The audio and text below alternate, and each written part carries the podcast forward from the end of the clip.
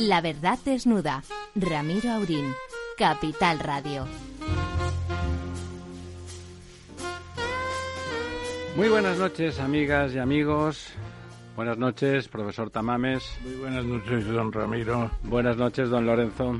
Muy buenas noches, don Ramiro. Bueno, no, no podemos, por menos, aunque sea muy brevemente, hacernos eco del rugir de la tierra ahí en esa isla, en esa isla bonita, en la isla bonita La Palma, que está, bueno, está sufriendo, está viendo a sus habitantes como ese monstruo que es la colada de lava está devorando, devorando con, con, con esa calma que tienen los auténticos monstruos, comiéndose las casas de una forma fascinante si no fuera porque significa la ruina y la tristeza de todas las familias que, que, las han habitado hasta ahora y que felizmente, como mínimo, felizmente no, ha, no se ha producido ningún daño personal, ni pequeño ni, ni grande, más allá del del corazón y del del bolsillo de, de esas familias. No hay mucho más que comentar, sigue siendo el espectáculo de, de, de, de ese volcán, esa fisura que se ha abierto en la Tierra, porque las placas se separan ahí y por ahí se ha colado el magma, ese, esas, que es la sangre que alimenta realmente el planeta, le permite le permite en realidad a la Tierra mantener una temperatura y unas características que donde puede anidar la vida, esa vida que somos nosotros. Esa, en pocos sitios hay unas cuantas motas de polvo, que son unos cuantos planetas que sepamos nosotros solo el nuestro. El universo es un lugar inhóspito, el universo es un lugar duro, impropio para la vida en general y a veces nos lo enseñan, ¿no? Incluso aquí donde habitamos nosotros. Eh, las fuerzas, las auténticas fuerzas cósmicas nos enseñan sus, sus manitas y, eso es eh, completamente inhumano en el sentido más etimológico de la palabra.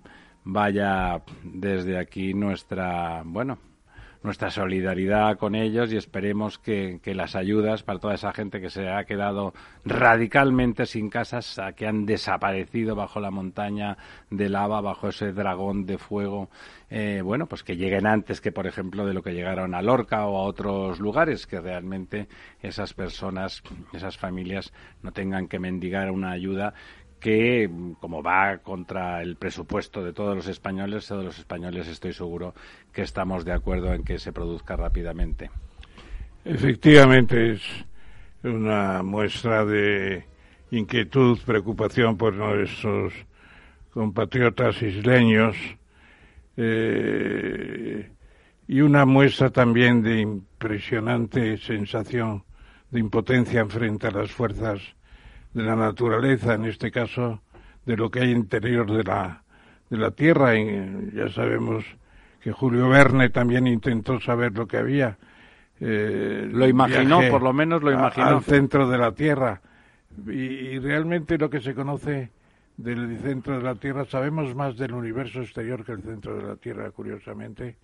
El SIAL, el NIFE, esos eh, esos volúmenes circulares y toda esa fase magmática que magmática está por ahí. y que es a su vez el origen del, del lo que se llama el campo magnético fundamental para fundamental que sigamos aquí para vivos. todo para la defensa del propio planeta que nos protege de la ionosfera etcétera etcétera en fin a los palmeños yo estuve dos veces en la isla la segunda con un personaje de la radio muy impresionante Antonio Herrero que, que murió en 1998. Eh, Antonio Herrero nos llevó allí eh, y recuerdo la isla como una maravilla, especialmente un, el cráter de una de un volcán extinguido que hay varios con un pinar en el cráter maravilloso. Bueno, es una isla preciosa, la caldera de Taburiente, los llanos de Ariadne, eh, es una isla que lo tiene todo y, y, tiene los volcanes. Claro, de, de hecho los volcanes, eh, la isla es hija de los volcanes, ¿eh? surgió del fondo del mar, ahí está y paga su precio a los dioses, eh, a los dioses, a Hefesto en este caso y a los dioses de Vulcano. las profundidades. Vulcano en la fragua de Vulcano. Yo lo que no he visto es uh, con la sensibilidad en estos momentos que hay en temas de, contaminación, cambio climático, etcétera, eh, ningún estudio, ninguna estimación por parte de científicos de cuál es el impacto. Sí, yo tengo, tenemos un compañero, usted y yo, y también don Ramón, que es José Luis González Valvé, que ha hecho un número, ya sabe usted que es muy es un ingeniero ha hecho muy números gordos. ha hecho sus números gordos que siempre son sensatos y creo que la comparando toda la aportación que está haciendo el volcán en, gases de efecto invernadero y tóxicos. En los tres días que lleva. Eh, sí, pues es descomunal, ¿no? Es comparable con, con bueno, con mucha contaminación de la antropogénica, y La naturaleza es así, ¿no? y surge y aparece y parece ser que puede estar eh, emitiendo esos gases durante 24 a 48 días, ¿no? He leído, he leído además, por ejemplo, cómo ha bajado la temperatura, cómo el, el, volcán aquel impronunciable... Krakatoa. No, no, el islandés, ese que hace poco. Ah, bueno, ese sí es impronunciable. Es impronunciable, pues que hace poquito y que, bueno, pues se bajó dos grados la temperatura mm, del planeta durante no sé cuánto tiempo. O sea, tienen, como son, emiten partículas que reflejan la luz y tal, se ve que tiene un efecto importante también sobre la temperatura. Contaminan muchísimo de lo que llamamos contaminación, que al final son, en este caso es un efecto natural, y al mismo tiempo eh, producen siempre bajadas de temperatura porque oscurecen de alguna forma el panorama. En esa línea la, los efectos del Krakatoa en 1870 y tanto fueron tremendos. En Castilla se conoce todavía el año sin verano, porque el penacho de Krakatoa llegó a Europa, cubrió España y en algunas zonas oscureció tanto que el verano no llegó a lucir con altas temperaturas porque el, sol, no atravesaba aquello. Los primeros gases se plantean que van a llegar mañana a la península ibérica, ¿no? O sea, que están ya próximos, ¿no? sí, sí, ahí estamos. Si no os importa, tenemos a nuestro primer invitado al aparato, al teléfono, eh, nuestro primer invitado es, eh, es un escritor, es más cosas, pero digamos hoy lo tenemos aquí con nosotros como, como escritor. Es un norteamericano de origen completamente o casi completamente eh, español, hispano, bueno, su mamá es cubana, pero sus antecedentes son mexicanos y, asturianos. Él se llama, de nombre real, de, de carnet de identidad, Raúl Calvoz, pero en, como escritor, como escritor firma como JK Franco. Raúl, ¿estás ahí? Raúl. Aquí estoy, aquí estoy, ¿me oyes bien? ¿Qué tal? ¿Sí? Tenemos a Raúl, tenemos sí, sí, se te oye perfectamente. Tenemos a Raúl en Zaragoza, estaba en Madrid esta mañana, iba a venir a acompañarnos, pero al final compromisos familiares, ha venido desde, desde Texas, que es donde vive con su señora esposa, que también es española y que, aunque aprendió el español por boca de su mamá cubana, quien le ha hecho hablarlo y hablarlo con, bueno, con ganas, porque además es un buen conversador, ha sido su mujer eh, Raquel eh, Cordón, que si ustedes recuerdan es la hija de Publio Cordón, que era un hombre notable, pero que se hizo más famoso por, por, bueno, por los tristes sucesos que ustedes recordarán a manos de los terroristas.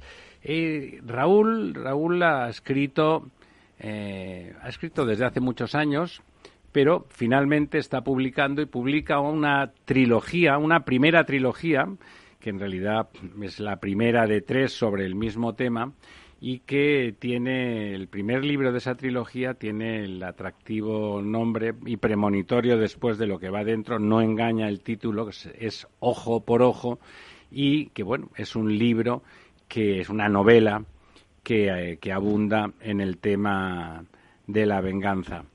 Eh, es un libro que en Estados Unidos ya tiene un éxito notable. Han vendido mm, más de 100.000 ejemplares, más de 100.000 ejemplares, o sea que estamos hablando de un libro de éxito. Se ha traducido al español, ya como ustedes comprobarán de forma inmediata, se nota que, la, que el español es una lengua que en este caso es la materna sin ninguna duda y que además es una lengua que le es propia, aunque la suya espontánea es el inglés. De hecho, el libro se ha escrito en inglés eh, primero. Eh, antes de darle la palabra a nuestro don Ramón, eh, ¿La venganza para ti es un tema personal o simplemente literario? Bueno, las dos cosas. O sea, por una parte, como, como has dicho, eh, dentro de la familia ha habido bueno, cosas, eventos eh, muy serios que, por supuesto, presentan eh, la, la, idea, por lo menos, de, justicia, justicia a lo mejor no completa. No cumplida, ¿no? conseguida, exacto, cumplida. Y, y, claro, es algo que yo creo que cualquier ser humano presentado con una situación en la cual eh, falta algo de justicia, algo de, cerrar temas, pues creo que todo, toda persona normal es algo que podría contemplar y, pensar, presentárselo como, como una posibilidad, por lo menos. Don Ramón. Sí, eh, Raúl. JK Franco, Raúl. Eh, me interesa mucho el libro, la verdad es que me lo me lo agencié allí mismo en la, en la, en la feria del libro, en el, en el bonito auditorio, en el bonito auditorio de la biblioteca de nuestro teólogo catalán, que Eugenio Trías, y me gustó además que fuera una trilogía. Me gustan las trilogías, especialmente la de Pío Baroja, La lucha por la vida, con la busca, Aurora Roja y Mala Hierba o mi gran maestro Isaac Asimov, que tiene la trilogía de fundación. Bueno, pero realmente el debate esta mañana allí en la feria estuvo muy bien, estuvo muy bien y hablamos precisamente de la venganza y yo, yo di, di salida con la venia al gran Shakespeare que dice que entre la venganza y la justicia solo hay un paso. Incluso algunos dicen que la verdadera justicia es la venganza. Entonces ahí se mueve nuestro amigo el novelista Franco con gran soltura por lo que vi en el libro. Y luego la segunda parte va a ser diente por diente. Y la tercera creo que mano por mano, pie por pie. Vida por vida, la tercera es vida por vida. Pues aquí yo eh, vida por vida. lo vi anunciado también como diente por diente. y mano por mano y pie por pie, pero vida por vida será mejor todavía. Sí, eso que dice don Ramón es un trozo que está en el encabezamiento del primer capítulo del Deuteronomio, que ya sabe usted que en los primeros textos legal barra religiosos de los judíos, eh, de los hebreos habría que decir más propiamente, eran tenían la venganza como es la ley la ley, del, talión, Bueno, pues es un libro muy sugerente muy sugerente y que además se engancha, que es lo principal de una novela. A mí una novela que no engancha en las primeras treinta 30 páginas. Es cierto, doy fe de que lo cogí el otro día, nos, nos vimos, comimos juntos, me llevé el libro, hasta la noche no pude meterle mano y la verdad es que me costó hasta que no me caí, la verdad es que engancha rápidamente y eso, eso la verdad es una virtud desde todos los puntos de vista, ¿no? Es una virtud comercial del libro, es una virtud para el lector porque de golpe te interesas y es una virtud de, la trama y de la escritura. Y debo decir que he leído otros libros con buenas tramas, la trama está muy bien trazada, ahora hablaremos un poco de eso, pero además está bien escrito, ¿eh? lo cual parece una cosa de perogrullo, pero no es verdad. Ahora se escriben muchos libros, muchos libros son atractivos por lo que ocurre y la verdad es que de golpe me duelen los ojos cada vez que veo, cuando veo algunas sintaxis y algunas figuras y algunos excesos. El libro es descriptivo, pero no es eh, en exceso descriptivo, no es prolijo gratuitamente y, bueno, ahora te haré alguna pregunta más sobre el tema, pero quiero pasarle la palabra a don Lorenzo. Hola, ¿qué hay? Buenas noches. Eh, a mí la verdad es que habéis comentado, eh, tanto en este caso usted, nuestro invitado, como también el profesor, eh, esa similitud entre venganza y justicia. Pero me gustaría ser un poco más o incidir más porque además habéis hablado también de la Biblia y este, este, este, este, cambio que voy, que voy a plantear viene, viene marcado en la Biblia, ¿no? Eh, ¿Cuán, cuán de, lejos está eh, la venganza o de cerca, en términos de justicia, de el rencor o el resentimiento? Porque es la otra cara de la moneda de la venganza. Es decir, eh, parece que, o, el enfoque que le habéis dado es como muy positivo, ¿no? La venganza Bueno, la, versión racional de la venganza, ¿no? Efectivamente, ¿no? Pero, pero detrás esconde una oscuridad que en ese sentido la Biblia lo... Es, es la otra cara. Yo diría que no es que sea la, la, parte oscura, sino que es otra forma de enfocar la venganza. ¿no? Bueno, pero digamos que tiene una connotación más negativa. A mí sí que me gustaría que nuestro invitado... Sí, eh, además está bien que comente, que comente ¿no? Raúl, en sus dos personajes hay uno que encarna esa venganza racional y el otro la venganza irracional, ¿verdad, Raúl? Exactamente, exactamente, sí. O sea, eh, estoy de acuerdo que, que, tiene dos caras la venganza y bueno, al final creo que eh, la venganza viene siendo simplemente la justicia, pero con, con, un motivo o con un acercamiento personal, ¿no? Porque, a, a ver, al final, justicia qué es? O sea, es, es eh, eh, castigar, digamos, eh, alguien que se ha pasado de, la ley o de las normas de la sociedad de una forma que, que no se debe de permitir por, por la paz y el equilibrio, el orden eh, que, que, requiere la civilización, ¿no? Y, y, la única diferencia, para mi gusto, entre esa justicia y la venganza es que la justicia viene a través de un sistema que hemos todos acordado que debe ser la forma de, de, gestionar estas cosas y la venganza lo lleva un paso más a un nivel personal. Bueno, pero la venganza es cuando la justicia no funciona, ¿no? Eh, de alguna manera subsidiaria. No, no, a ver, la, la, justicia puede funcionar y la venganza aún puede existir. No, no, no, no creo que una, una excluya a la otra. Eh, pero claro, en el libro, o sea, lo, parte del motivo de, o, la, motivación, digamos, de los protagonistas de, de, buscar la venganza es porque el sistema de, de, justicia, el sistema jurídico no les ha funcionado y ha dejado eh, un vacío que ellos intentan rellenar haciendo justicia, pero como es una justicia per personal, tiene ese añadido de, de venganza. Claro, es que hay unos protagonistas que son los jueces y otros protagonistas que son los justicieros. La palabra justiciero lleva una connotación y peyorativa. Tiene que ver con la novela, además. ¿sí? Claro, pero es, es una palabra muy, muy, muy crítica, yo creo, por sí misma, ¿no? Sí, es limítrofe, ¿no? El justiciero, el, claro. el que hace justicia sin ser juez. Yo, yo voy a, a, hacer referencia un poco a la bandera norteamericana de nuestro invitado de esta noche.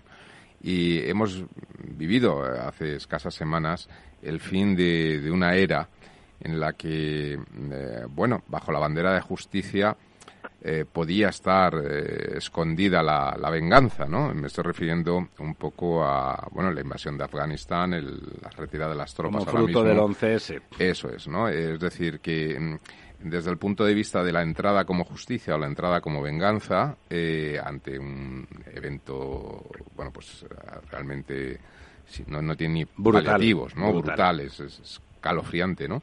Eh, claro, la retirada de las tropas norteamericanas eh, se leen distintas si, si, se fue de la mano de la justicia o de la mano de la venganza. ¿no? Eh, me refiero en términos de fracaso, no fracaso. No sé qué, qué opina nuestro invitado, Raúl. Bueno, a ver, eh, creo que en el sentido de venganza, bueno, incluso de justicia, o sea, creo que se puede hablar de, de personas y de, de, actos de personas, pero cuando, cuando subimos al nivel de, de, grupos o de un país como, como es Afganistán, creo que cambia el tema, o sea, ya, ya deja de ser cuestión de, justicia, es más bien un, hecho político, económico, o sea, hay muchas cosas que entran además de, un acto que, además, a ver, las Torres Gemelas eh, al final se produjo con apoyo o sin apoyo de, aún no se sabe exactamente quién, pero se produjo en base a los actos de, no sé si eran 14 personas, no me acuerdo cuántos, pero personas individuales que tomaron una decisión, hicieron una barbaridad, este, y es algo que a nivel personal se puede justiciar eh, o vengar, pero cuando empezamos a hablar a nivel de, de, países, creo que el tema cambia bastante. Yo querría preguntarte una cosa, Raúl. No sé si eres escritor de escritores o eres escritor directamente para los lectores y no te preocupa demasiado el ambiente literario.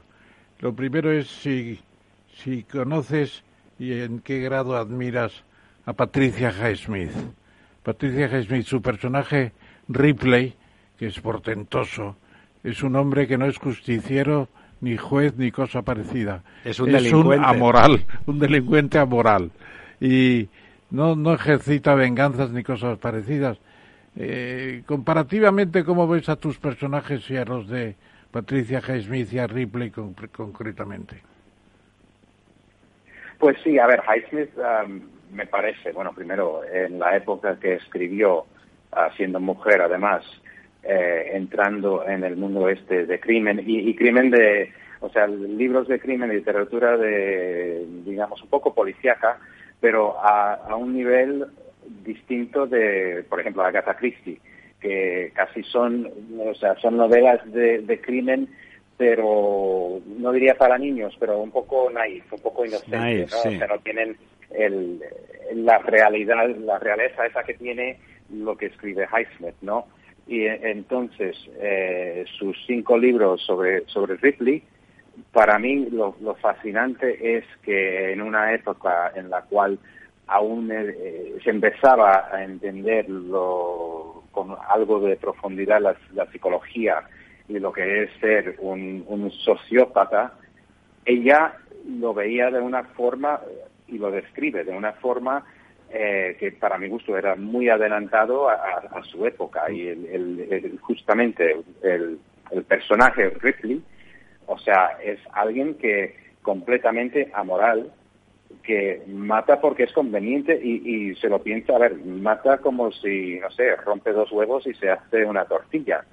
Eh, y para mi gusto, ese tipo de personaje eh, bueno, es algo que, he cogido y he utilizado en, un personaje, a lo, mejor dos en el libro, porque cuando hablamos de, temas de homicidio eh, premeditado y de venganza, uno de los, de los, dos tipos de personalidad que cree que están más dispuestos a eso o sea, son este tipo de personas que, la moralidad la tienen aparte, o sea, no, les preocupa tanto y por eso pueden entrar eh, más directamente en hacer algo que es una barbaridad.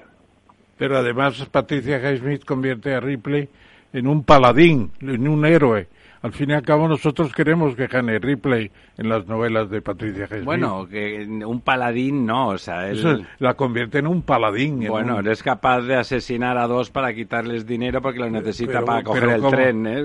Con, qué capacidad mental y con qué...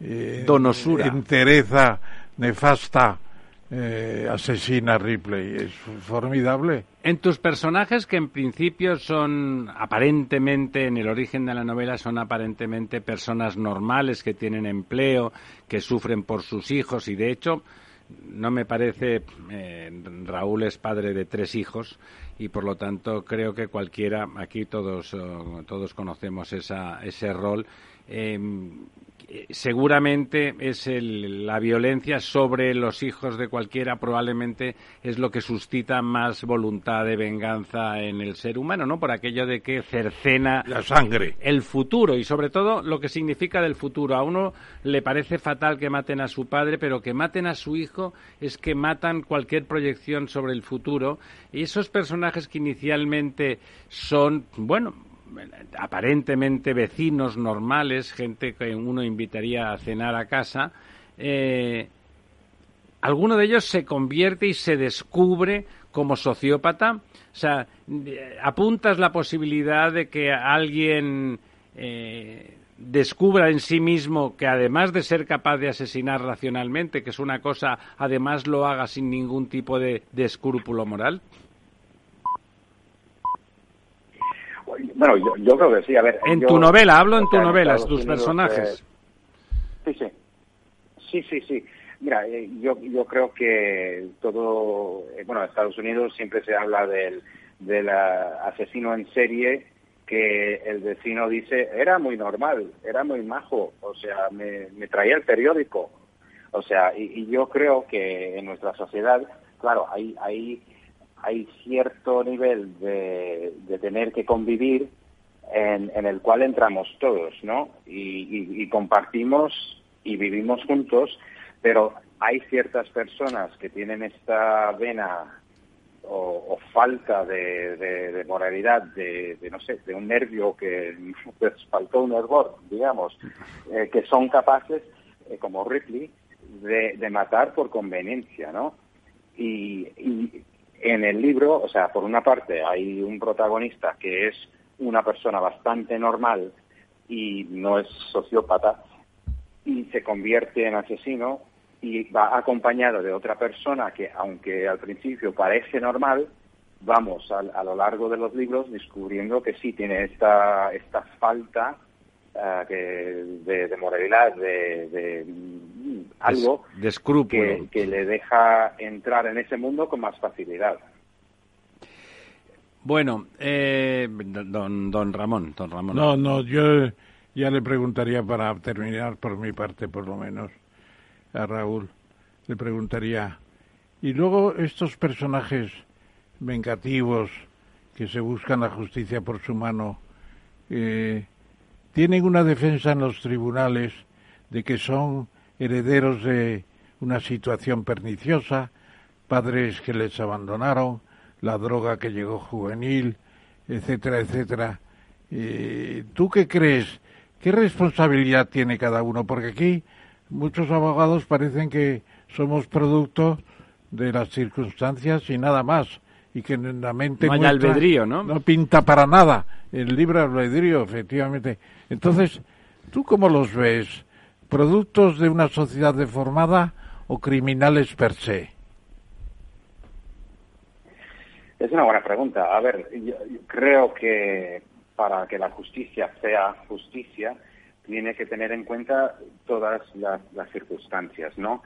Ah, pero eso, eso no significa que cada uno no puede elegir su camino y tomar decisiones. Entonces sí, sí, yo creo que ahí hay un impacto, hay una influencia en base a cómo te has criado, lo que has vivido, o sea, incluso eh, cuestiones químicas, psicológicas, pero al final, o sea, y la ley, la ley trata con esto, o sea, hay, hay, hay eh, la defensa de, no sé cómo se dice en español, pero, o sea, que incapacidad mental, ¿no? O sea, que, que no, no soy asesino porque realmente no tengo la capacidad mental de, de cometer eh, el homicidio, ¿no? Es una defensa y, y tienes, tienes su sitio. Pero claro, entre eso y que la vida me ha ido un poco, no sé, mal o distinto, creo que todos, todos eh, tenemos en nuestro pasado cosas buenas, cosas malas, influencias de algún tipo u otro, y al final todos, en general, somos capaces de tomar decisiones y tenemos que ser consecuentes y responsables por las decisiones que tomamos. está muy bien. Don Lorenzo. Eh, sí, a mí, eh, bueno, yo la verdad es que estoy aquí escuchando, escuchándoos a todos y reflexionando un poco sobre, sobre el término de venganza, ¿no? que la verdad es que tiene una fuerza brutal. Yo desconozco, discúlpame Raúl, no, no, he, no he tenido la suerte de, tener tu libro entre las manos y hablo un poco más eh, como concepto. ¿no? Pero claro, yo estoy pensando, fíjate, en, en, Nietzsche, cuando eh, menciona aquello de que, de que eh, Caín frente a Abel, se ha vendido siempre que Caín era el malo, Abel era el bueno, y, realmente era una manera de juzgar errónea, ¿no? Caín era el fuerte, ¿no? Y no por eso el, el, malo. Y, hemos vivido en los últimos años, yo que tengo niñas pequeñas, y, lo he vivido y, siempre me ha venido este pensamiento, eh, pues que hasta Disney se ha metido en, en, el concepto de la venganza, arrancó con la película de Maléfica, donde la mala, que era la bruja, se convierte en la buena, y lo que hace es una venganza eh, hasta, no sé, hasta Cruella, que la he visto hace, hace pocas semanas, ¿no? Donde también la que teóricamente era la mala, pues también se produce una venganza, ¿no? Le dan la vuelta, ¿no? Y, y, claro, me, me, preocupa un poco esa especie de, de resurgir de, de, tomarse la justicia por la mano, o sea, de, de, que realmente uno es capaz de juzgar y ejecutar lo que juzga, ¿no? No hay, no hay un peligro de que la sociedad esté llevando un poco a la imagen de, casi el lejano oeste donde estaban aquellos dragones de cuero. a lo mejor es que el exceso de corrección política, eso que decía don Ramón, de que el contexto acaba justificando cualquier cosa, al final hay que exigir, hay que exigir yo estoy de acuerdo con lo que decía Raúl, hay que exigir responsabilidad, ¿no? O sea, las cosas son como son y tú no... Sí, pero es, la naturaleza... Es, tambalear uno de los pilares del sistema. Bueno, no lo sé, si la justicia no, ah, funciona... Bueno, es uno de los pilares, claro. Es que hay algunos que dicen que el libre albedrío no existe. Pues sí que existe. Más o menos atenuado algunas veces, pero existe. ¿A ti te parece, Raúl, que hay el peligro que dice don Lorenzo? Bueno, a ver, siempre, o sea, pero a ver, si pensamos a, los principios, ¿no? O sea, ¿por qué existe la ley? ¿Por, qué existe un orden social? Porque cuando no existía, o sea, uno, uno de un tribu hacía lo que quería y mataba a alguien. Pues los otros, por venganza, mataban a ese y a tres más. Y iba creciendo la cosa, ¿no? Entonces, para, para poner orden y para poner para poder convivir todos juntos, pusimos, hemos creado, ¿no? Un sistema de ley, cada país distinto más o menos de su forma, pero la idea es que, estas leyes y estos sistemas sirven para, poner pautas, ¿no? Para, definir el parámetro donde podemos existir y cómo podemos, podemos convivir uno con el otro. Pero claro, ese sistema tiene que funcionar y eso significa primero que sea eficaz, que sea más o menos eh, rápido de, resolución y sobre todo que todos los que estamos viviendo en esa sociedad eh, tengamos confianza en ese sistema. Y, esa es la clave, como en economía, en, derecho. Si falta, empieza a caer la confianza en ese sistema, pues el sistema no va a funcionar, uno, y dos, si no funciona y no hay justicia, vamos a volver a lo primitivo y la gente va a tomar la justicia en sus propias manos. Y, bueno, a ver, no me parece la mejor forma de, de organizar una sociedad, pero tampoco me parece mal. A lo mejor es un antídoto. Últimas sí, intervenciones. Es que esto, esto la venganza me está, me está recordando, y lo cuento un poco como anécdota, pero por, por el peligro que, que puede estar detrás de, la venganza. Eh, a un buen amigo que, que, bueno, ahora está jubilado, pero ha sido un comisario, un alto comisario eh, eh, un alto cargo de, la Policía Nacional en España, que cuando la guerra de Bosnia, al, terminar, unos siete, ocho años después de la guerra de Bosnia, los invitan a varios eh, altos cargos de la policía de toda Europa a hacer una reflexión sobre por qué nació, cómo, cómo se, se despertó la guerra étnica de, de Yugoslavia después de contarles las, bueno, pues un poco la versión oficial, etcétera, ¿no? Uno de los um, partícipes, de los, de los, eh, en ese caso croata, eh, les invita a tres de ellos, con el que había tenido un poquito de amistad, a comer y, les dice, os voy a contar la verdadera historia de cómo saltó esto.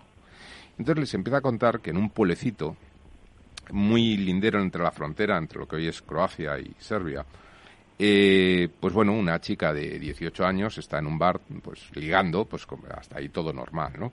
Y viene un chico que, bueno, pues tontea con ella, es un chico que es serbio, y, bueno, pues en una de estas beben mucho, tal, eh, se, van, eh, están ahí, y al final la viola.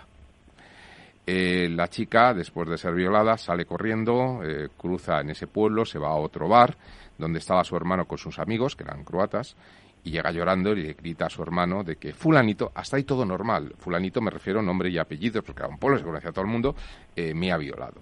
Entonces el hermano, que también estaba un poco bebido, con los tres o cuatro amigos que, que, eran todos croatas, salieron corriendo, fueron al bar donde estaba este tío y allí mismo va y le matan hasta ahí, bueno, pues estas cosas ocurren en muchos sitios. En la novela, solamente a punto, no es spoiler porque será al principio, la violación de la hija de alguien es la que provoca es un motor de. Bueno, el caso es que estos, estos, después de haber matado a ese, se van, siguen por ahí y eh, se empieza a correr la voz de que han matado a no sé quién y quién ha sido. dicen, pues unos croatas que han matado a un serbio. Y a partir de ahí se ponen un grupo de serbios y se van y se matan no a matar de, que era un violador a todos los eh, cinco o seis croatas que habían participado en la muerte de ese serbio. Y a partir de ahí empieza la escalada reacción en cadena. y acaba en lo que en lo que acabó. Alguna cosa don Ramón no simplemente recordar al gran maestro a Platón porque yo admiro lo que ha dicho Raúl de su respeto a la ley por encima de todo. Y dice Platón organizados tienen que estar todas las sociedades, incluso la sociedad de los ladrones. Incluso las criminales. Los, los ladrones tienen que organizarse.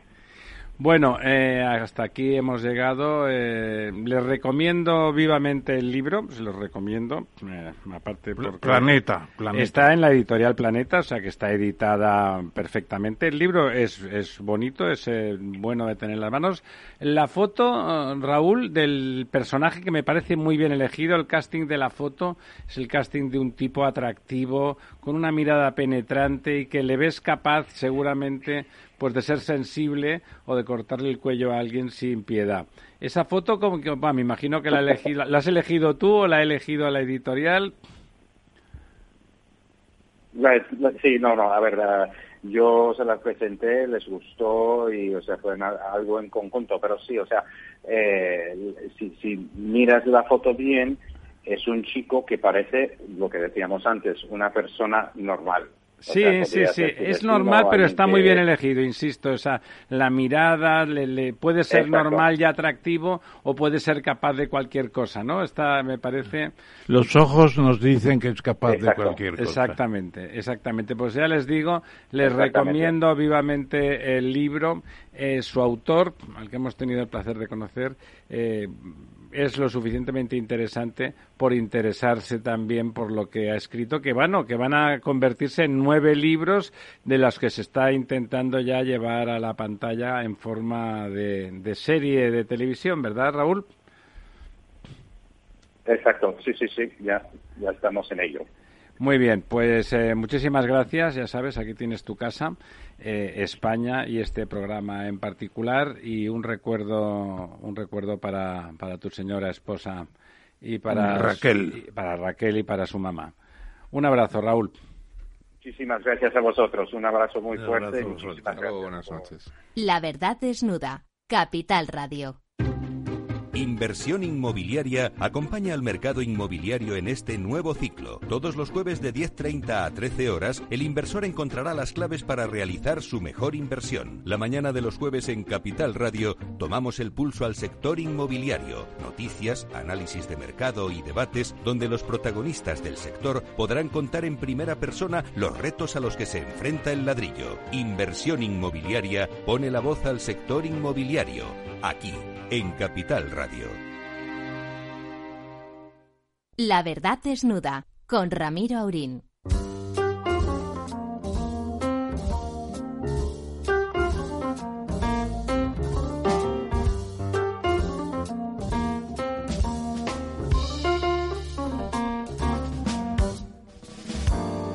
Aquí estamos de vuelta y si Dios quiere y el teléfono no lo impide, tenemos al otro lado de la línea a don Eugenio Bregolat. Don Eugenio, ¿está usted ahí?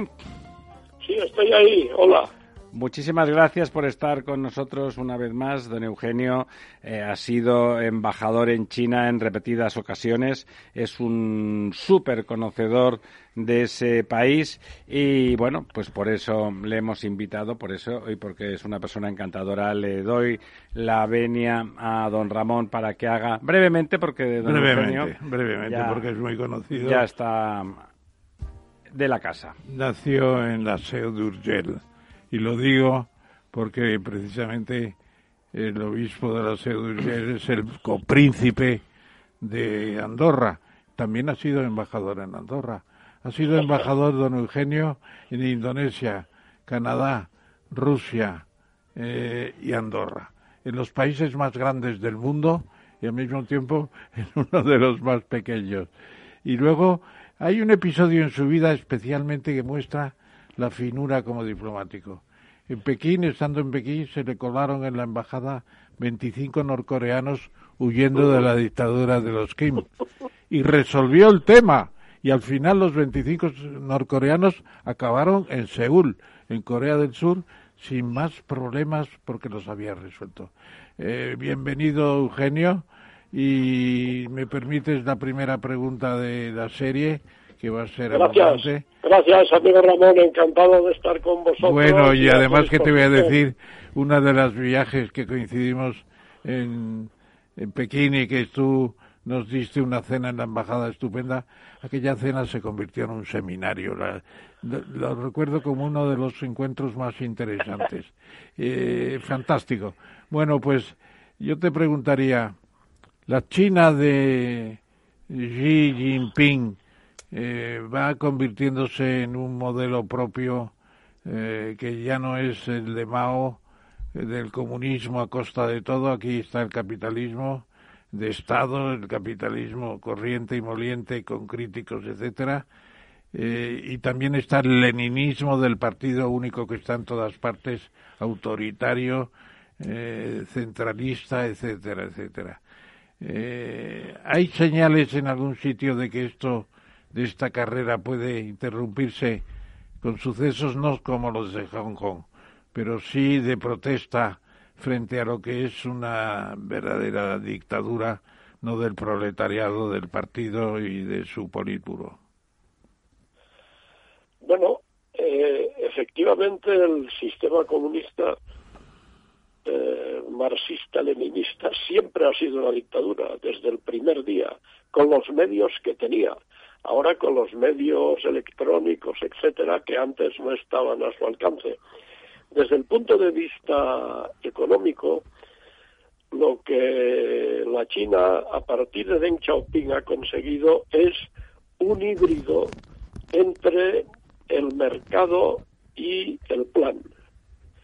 Eh, por una parte, una economía de mercado que hoy fija algo así ya como, como el 90% de los precios, y por otro, eh, un amplio sector público no muy distinto de lo que eran las economías occidentales, incluida la española, en las décadas ulteriores a la Segunda Guerra Mundial, un gran INI, un gran sector público, que en el caso de China incluye los grandes bancos comerciales que permiten el control del sector financiero, y han conseguido eh, pues un híbrido que ha funcionado de manera fabulosa durante 40 años.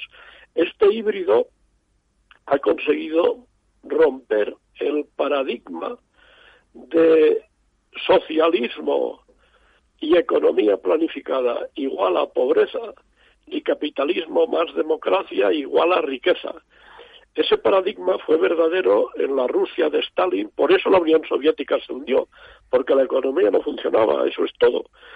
Y eh, esa, mm, ese paradigma también fue válido en la China de Mao, pero ya con Deng Xiaoping, desde Deng, no es verdad que el socialismo solo produzca pobreza. Podemos decir, tal vez, que no produce pobreza en la medida que no es socialismo. Claro, le iba a decir don Eugenio que, que es un socialismo, no es una dictadura capitalista, ¿no?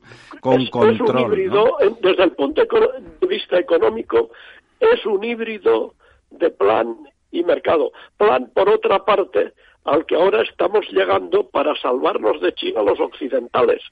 Porque cuidado que América está volviendo a la política industrial de cabeza y los dineros que se han vertido para la lucha contra las últimas crisis, Europa también está entrando en la política industrial de cabeza. Bueno, a ver, de hecho, América siempre ha tenido política industrial. Los grandes inventos de la era electrónica se han hecho con dinero público por parte del Pentágono.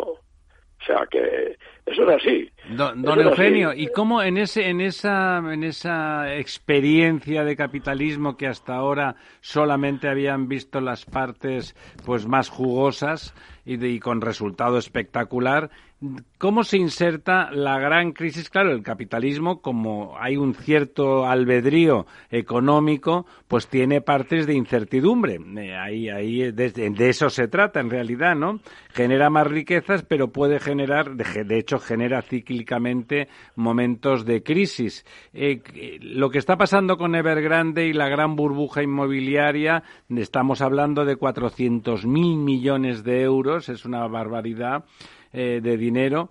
¿Cómo, ¿Cómo se inserta en ese relato del, de la dictadura de partido planificador con 90% de, de economía capitalista? ¿Qué efectos puede tener sobre, sobre esa conversión al capitalismo de, del Partido Socialista Chino? Comunista. comunista, perdón, comunista. Eh, sé que no, no, no, no es el capitalismo, es un híbrido, es un híbrido, no es el capitalismo, es un híbrido. A ver, eh, es cierto que en China ha habido excesos en cuanto al sector inmobiliario, excesos que no son de ahora. Hace 10 y 15 años ya había esos excesos. Déjenme empezar un poco por el principio. Por favor. El sector inmobiliario fue creado en China eh, a fines de los 90 por el gran Suronji, el primer ministro que metió a China en la Organización Mundial de Comercio y el hombre más grande que ha producido China en estas décadas, aparte del mismísimo Deng Xiaoping. Hasta entonces, eh, los pisos, nadie en China tenía un piso privado. La empresa o el ministerio daba a sus empleados el piso. Y en aquel momento me contaban a mí mis amigos del Ministerio de Asuntos Exteriores chino, los diplomáticos chinos con los que yo me relacionaba, me contaban cómo les transfirieron a su propiedad privada los pisos que antes eran del Ministerio, según los años de antigüedad que tenía el piso, según los años de antigüedad que ellos tenían en el escalafón, siempre con un precio de amigo. Es decir, que el, piso dejó de ser del ministerio y pasó a ser propiedad del diplomático que vivía en el piso. Bien. Es decir, Suronji, hecho muy importante que se conoce poco, de la noche a la mañana creó una clase media en China al inventar el sector inmobiliario privado. Es decir, el taxista que en Shanghái o en Pekín te lleva del aeropuerto a tu hotel si es el dueño de su piso, que es lo normal, es un tío que tiene de un millón de dólares para arriba, porque el inmobiliario en Pekín o en Shanghái es bastante más caro que en Madrid o en Barcelona. Entonces, a partir de ahí, la demanda inmobiliaria ha tenido dos fuentes. Por una parte, la demanda eh, para, de pisos para habitar, con el mayor la mayor migración de la historia universal, cientos de millones de personas, tres, cuatrocientos millones de personas que han pasado del campo a la ciudad en China en las últimas décadas. Esas dos fuentes. Bien, China hasta hace diez, unos diez años vivía con un modelo económico eh, que se basaba en la inversión en infraestructuras, en inmobiliario, en el sector industrial, etcétera, la inversión y la exportación. Ese modelo se dio por agotado hace cuestión de 10 años, antes de la llegada de Xi Jinping al gobierno, cuando estaba allí Hu Jintao de, de secretario general y presidente, y se decidió pasar a un nuevo modelo que en vez de estar basado en la inversión y la exportación se iba a basar en el consumo, los servicios y la innovación. O sea, como nosotros, digamos. Bueno, parecido. Más que la cantidad del crecimiento, la calidad del crecimiento. Aceptar un crecimiento más bajo, pero más sano y sostenible. Bien, eh, esto afectó uno de los sectores a los que afectó fue al sector eh, inmobiliario, reducir el peso del sector inmobiliario en el crecimiento chino. Fijémonos que eh, Xi, Jinping, Xi Jinping dijo hace no, no tanto tiempo una cosa es el piso para habitarlo y otra cosa es el piso para especular. A la especulación inmobiliaria indujo de manera muy significativa que el ahorro en China va a los bancos públicos que pagan un tipo de interés bajísimo. Entonces los particulares buscando mayor rendimiento para sus ahorros se metieron en el sector inmobiliario. Esa frase de Xi Jinping conectémosla con el tema de la prosperidad común. En China como aquí, los jóvenes, las parejas jóvenes en una gran ciudad no tienen manera de comprarse un piso. Y Xi Jinping quiere poner remedio a esto. Añadamos el freno del endeudamiento del sector privado, muy elevado en China. Eh, cuando la crisis del 2008, recordemos que China aprobó un enorme paquete fiscal más bajísimos tipos de interés que ayudó al mundo entero. Fue el principal motor que ayudó al mundo entero a salir de la crisis del 2008. Desde entonces, un tercio del crecimiento global cada año, por lo menos un tercio, lo ha proporcionado China.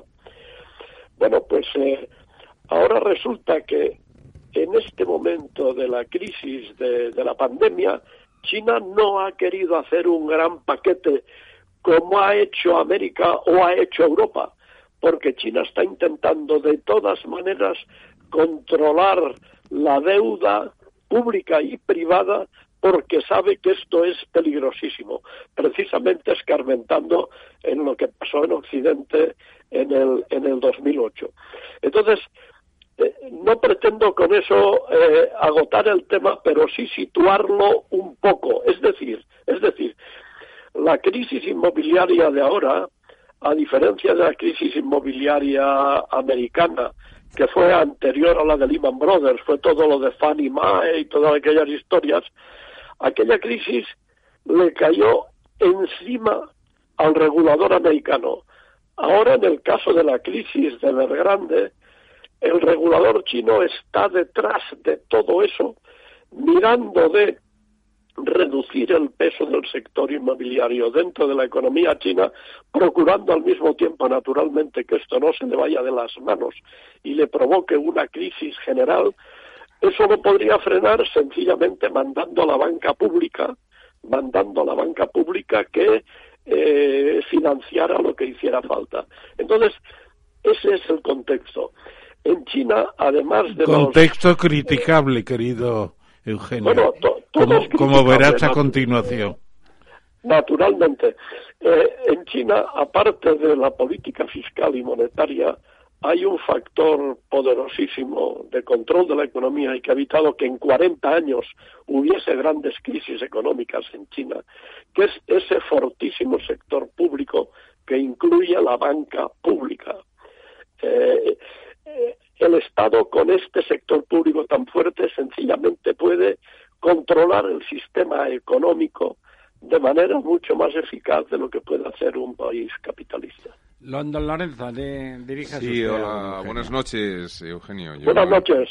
No quiero desaprovechar la oportunidad de hablando de China eh, bueno, eh, hemos visto cómo esta semana eh, se creaba una alianza entre tres países anglosajones, Australia, el Reino Unido y Estados Unidos, con bueno una especie de rechazo por parte de China y de Francia.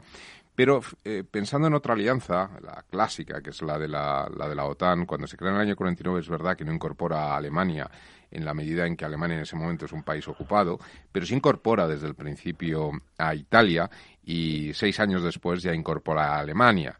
Eh, este, esta especie de alianza o su equivalencia, o así es como se ha vendido desde los medios de comunicación en, el, Extremo Oriente, eh, no incorporaba a Japón que fue también el perdedor de la Segunda Guerra Mundial, pero que en estos momentos era un aliado muy importante de Estados Unidos en la región.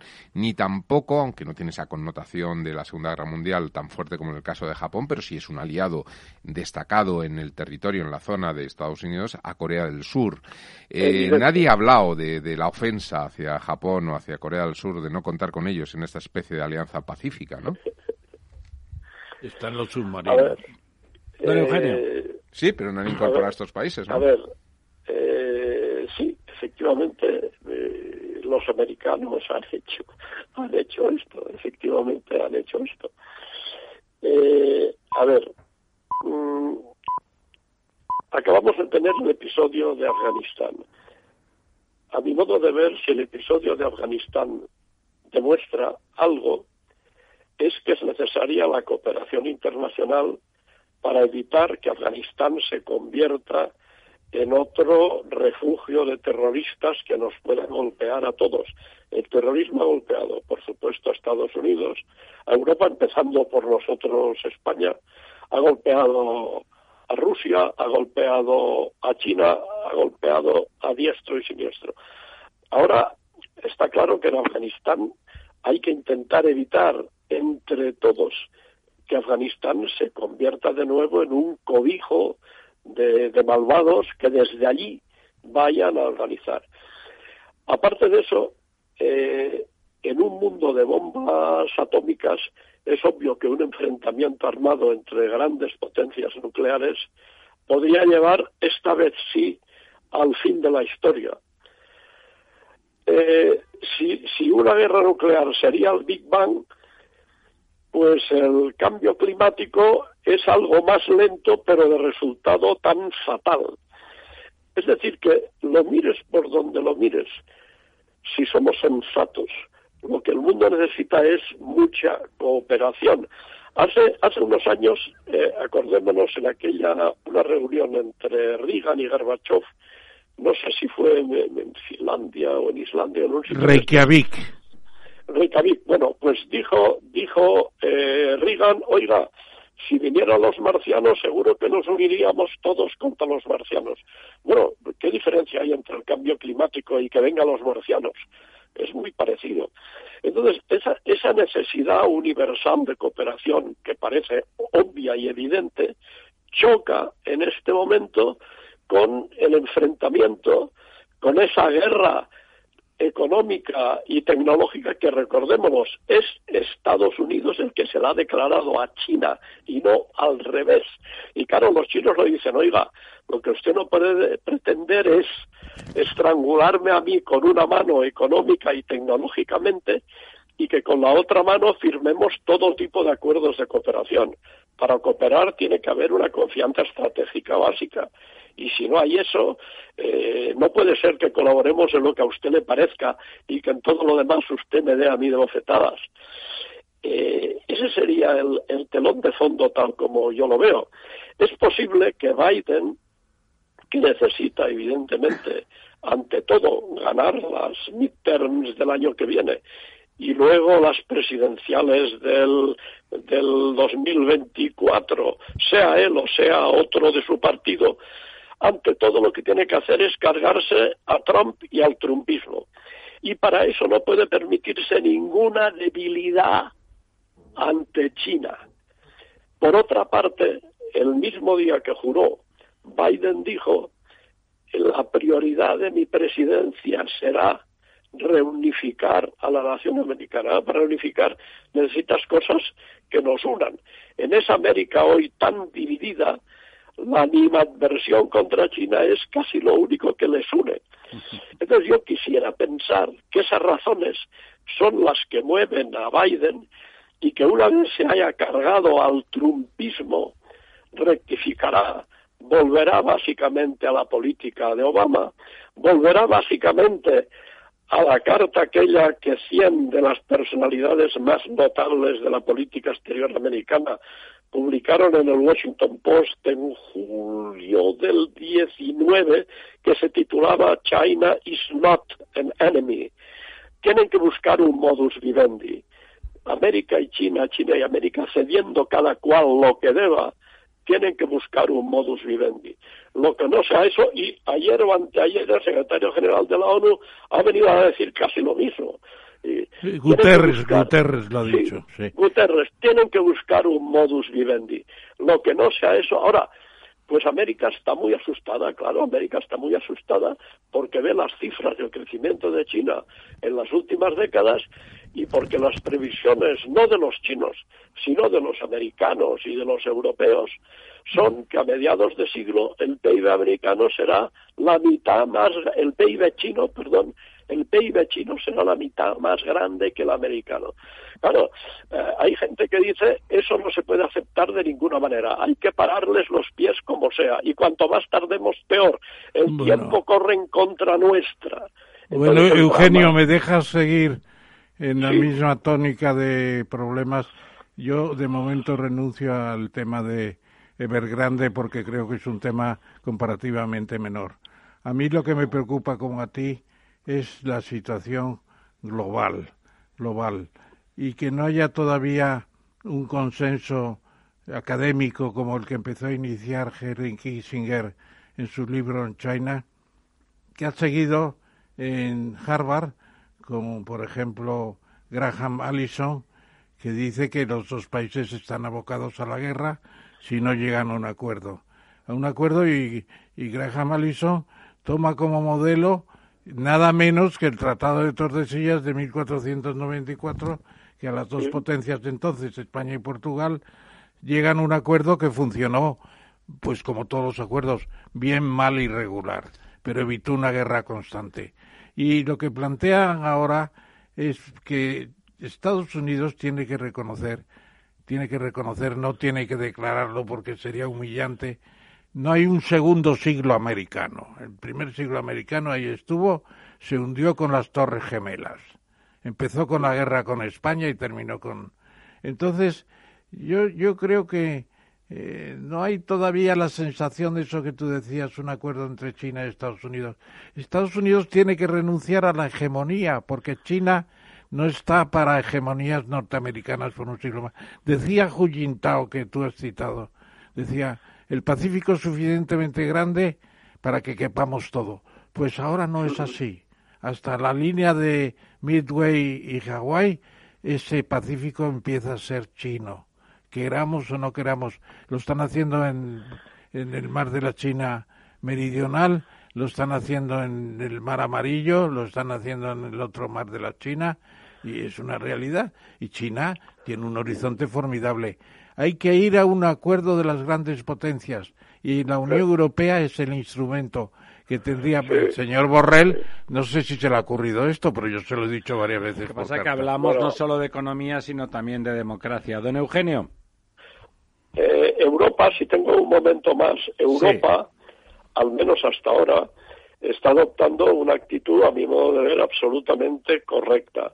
Ya con Biden en la Casa Blanca, la señora Merkel dijo, que allí estén los, los americanos, allí estén los chinos y los, los demás tengamos que ir a unirnos con uno contra el otro, esa no es la manera en la que yo entiendo el mundo. Y Macron apostilló que todos contra China era la manera de llegar a la guerra.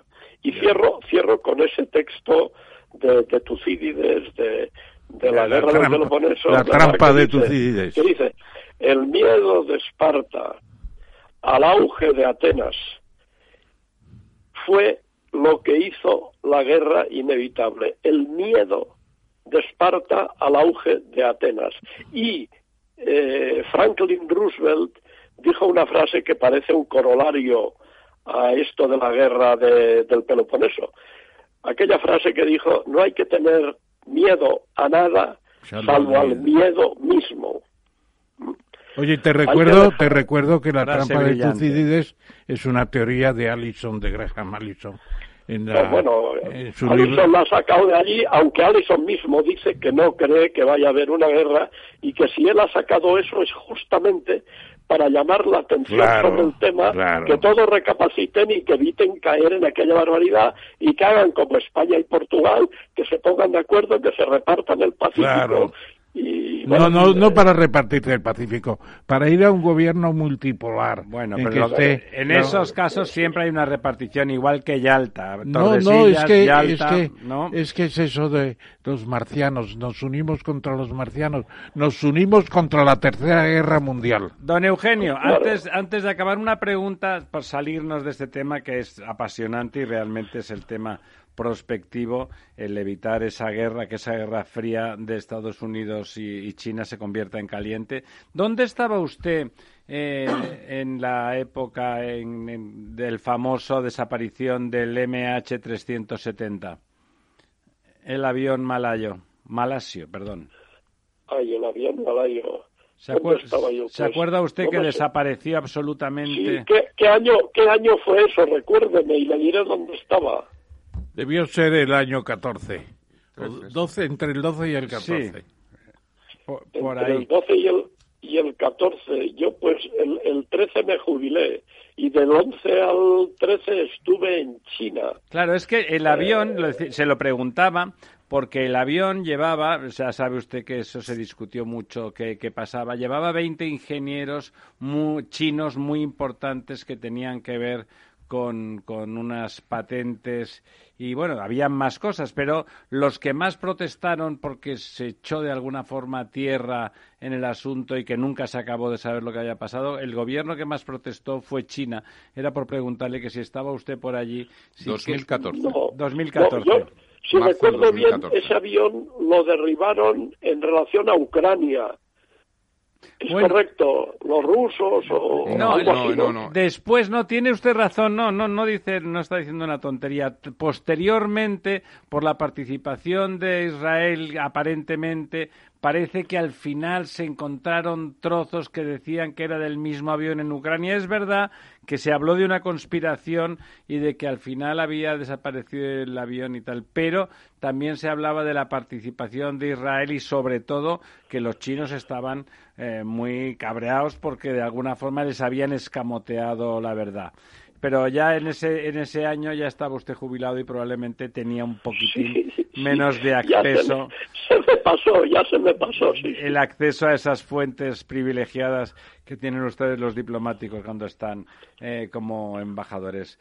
Pues, embajador, eh, don Eugenio, muchísimas gracias una vez más. Siempre sus palabras son clases magistrales y yo creo que todos hemos tomado nota. Y nada, esperamos contar con usted en breve para que. Nada, encantado. Para hablar con un gran abrazo y a todos los compañeros eh, del programa. Muchas gracias. La verdad desnuda. Ramiro Aurín, Capital Radio. Si quieres entender mejor todo lo que rodea a nuestro sector alimentario, tienes una cita en La Trilla. Un gran equipo de especialistas te acercará a la actualidad económica y política desde el campo hasta la mesa. Conocerás sus principales innovaciones sin olvidar las producciones más tradicionales. Los sábados de 8 a 9 de la mañana con Juan Quintana, La Trilla de Capital Radio. La verdad desnuda. Capital Radio.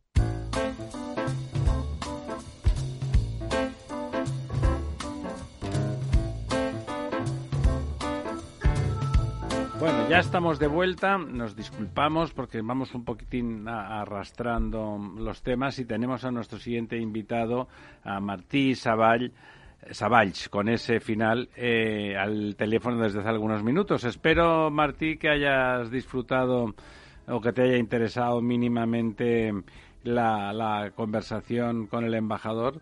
es muy interesante, lo habéis mencionado el gran libro de Graham Allison, ¿no? Y el... y recordar a tus seguidores siempre es bienvenido. Sí, señor. Y aparte, como esta mañana, creo que ha sido esta mañana, ¿no? Que hemos leído tu artículo en, en el mundo sobre, bueno, sobre los riesgos de, de, de la burbuja inmobiliaria en China, de Evergrande y, y, de todo ese contexto un poquitín extraño de eso que llamaba el embajador el sistema híbrido chino. Un segundo, me pongo en un taxi, disculpen, esto es un... No te preocupes. Martí Sabáis, ¿no? Sí. Sí, Avenida San Luis 25. Perdón eh, ah. con todo esto y disculpen los oyentes.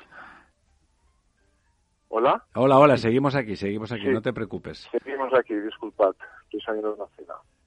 No sé... Sí, sí, no, no, no, yo no lo he leído lo que he escrito, pero bueno, lo escribí ayer, sí, efectivamente, sobre, bueno, intentar, intentar pensar qué van a hacer los mandarines chinos, pues me parece harto, harto difícil, ¿no? A estas alturas. Transmitías inquietud en ese artículo, ¿no? Sí, el 14 de septiembre del 2008 ah, todo el mundo se creía que imán que estaba al borde del colapso se rescataría, ¿no? Y, no fue así y pasó lo que pasó. Y bueno, no sabemos qué va a pasar esta noche, porque esto es dentro de unas horas sabremos... Si le rescatan o no a Evergrande. Sí, ahí, Martí. Martí, soy Ramón Tamames, buenas noches. Hola, Ramón. Mira, yo te diría una cosa.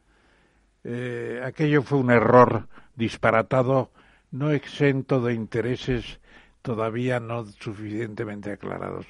Polso dijo no se interviene, se deja hundir el Lehman Brothers, eh, Bernanke eh, que andaba por allí ya en el Banco Central, en la FED, tres cuartos de lo mismo, y Greenspan que estaba por detrás, lo mismo. ¿Qué pasó ahí? Todavía no se ha investigado. Lo que está claro es lo que dijo Paulson, eh, perdón, eh, el Premio Nobel de Economía de 1970, nuestro amigo el de, Economics, eh, ¿cómo se llama? Krugman. No, Krugman no. Eh, Paul, Paul, Paul, eh, se me ha ido el santo al cielo, no sé por qué. Es bueno, igual ese, no te preocupes. Eso es muy célebre. Fue el primer premio Nobel de Economía individual. Después de Timbergen y los econometras está eh, Paul Samuelson, dices. Samuelson, sí señor. Samuelson, Samuelson. Bueno, Samuelson dijo, para eso están los bancos centrales, para evitar un disparate de hundimiento como el de el de Lehman Brothers. Por eso cuando tú aludes a los problemas que puede haber de crisis sobreviniente, pueden ser terribles, terribles. Y China... Yo, yo, yo, hay una cifra para, para poner en contexto, ¿eh? que a mí lo he leído esta mañana y me he quedado sorprendido. En China hay 90 millones de viviendas vacías. O sea, se ha construido... Vacías, de verdad. Bueno, ya no queda... Yo, lo, sacado, lo leí en el Financial Times esta mañana, ¿no? La verdad es que se pusieron a construir se generó la burbuja inmobiliaria y, claro, se, se, vendían los pisos antes de, construirlos y bueno, esto estamos esto es lo que pasó en España, ¿eh? En el 2006, 2007. Pero tú crees que debe haber intervención. China es muy grande, ¿no? Debe haber intervención para sujetar como si fuera un lema, ¿eh? No sé, yo creo que, a ver, yo no sé lo que tiene a ver, pero yo creo que China, que es un país regido con un partido comunista, eh, que están altamente endeudados, yo creo que harán todo lo posible para no para no colapsar el sistema, ¿no? Pues, al fin y al cabo, un partido comunista lo tiene mucho más fácil que, un Estado demócrata. Interviene y ya está, ¿no? Interviene y ya son 300 mil millones en deuda, ¿eh? lo que tienen estos chicos de Grande. Sí, y nosotros... Millones es, es el 25% del PIB español, claro, se dice pronto. Claro. Yo creo que eh, eso que nos asombra a veces, que el Banco Central Europeo haya pasado de un balance de dos billones de euros a cuatro billones en poco más de seis o siete años, eso nos admira porque el Banco Central pues eh, ha frenado la crisis de una manera admirable, en cierto modo, Super Mario Draghi y ahora Lagarde después de reconvertirse. Yo creo que China si deja hundir la inmobiliaria, no se cargamos solamente. Está amenazando con eso, ¿eh? Pues está amenazando, pero, Sí, sí, supongo que hay, temas de poder que se nos escapan, ¿no? Porque este señor eh, eh Xi Jinping eh, está, está controlando y está todo este nuevo capitalismo chino, ¿no? Y está atacando a Alibaba, a, a diferentes empresas de sectores tecnológicos y bueno, también es un, regreso, ¿no? También lo de no sé dónde, ¿no? Que es el, un nuevo Mao, ¿no? A, su manera, un control mucho más férreo de la economía china y, de, y del nuevo capitalismo chino. Y bueno, no es cuestión de decir, quiere decir, aquí estoy yo, aquí mando yo, y ya no mandan estos, que no se le escape el sistema, ¿no? Don Lorenzo.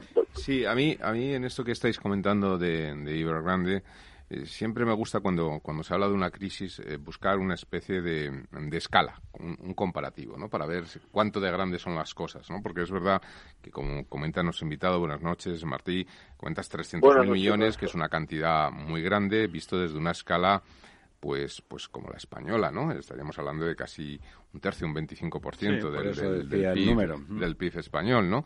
Pero, hombre, eh, desde que empezó la pandemia, la ayuda eh, la intervención de ayuda, la inyección económica que ha hecho un país como Estados Unidos, que tiene un PIB eh, que, puede ser como un 40%, un 30%, me refiero no en paridad de poder adquisitivo, sino en términos nominales un 30-40% por encima del de China, ha inyectado 3 billones 3 billones de dólares.